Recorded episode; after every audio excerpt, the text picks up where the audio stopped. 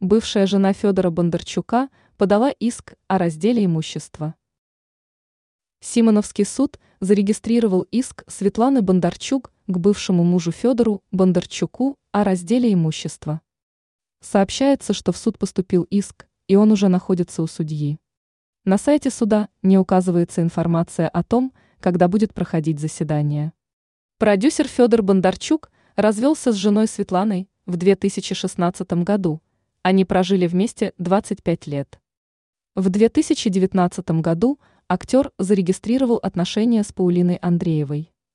На данный момент не ясно, почему иск был подан спустя столько лет. Развод был официально проведен. Скорее всего, бывшая супруга режиссера решила, что имущество было разделено неправильно, и теперь она намерена требовать справедливого раздела.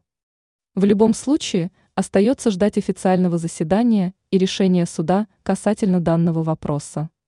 В настоящий момент Бондарчук занят новым фильмом, премьера которого вот-вот состоится в российских кинотеатрах.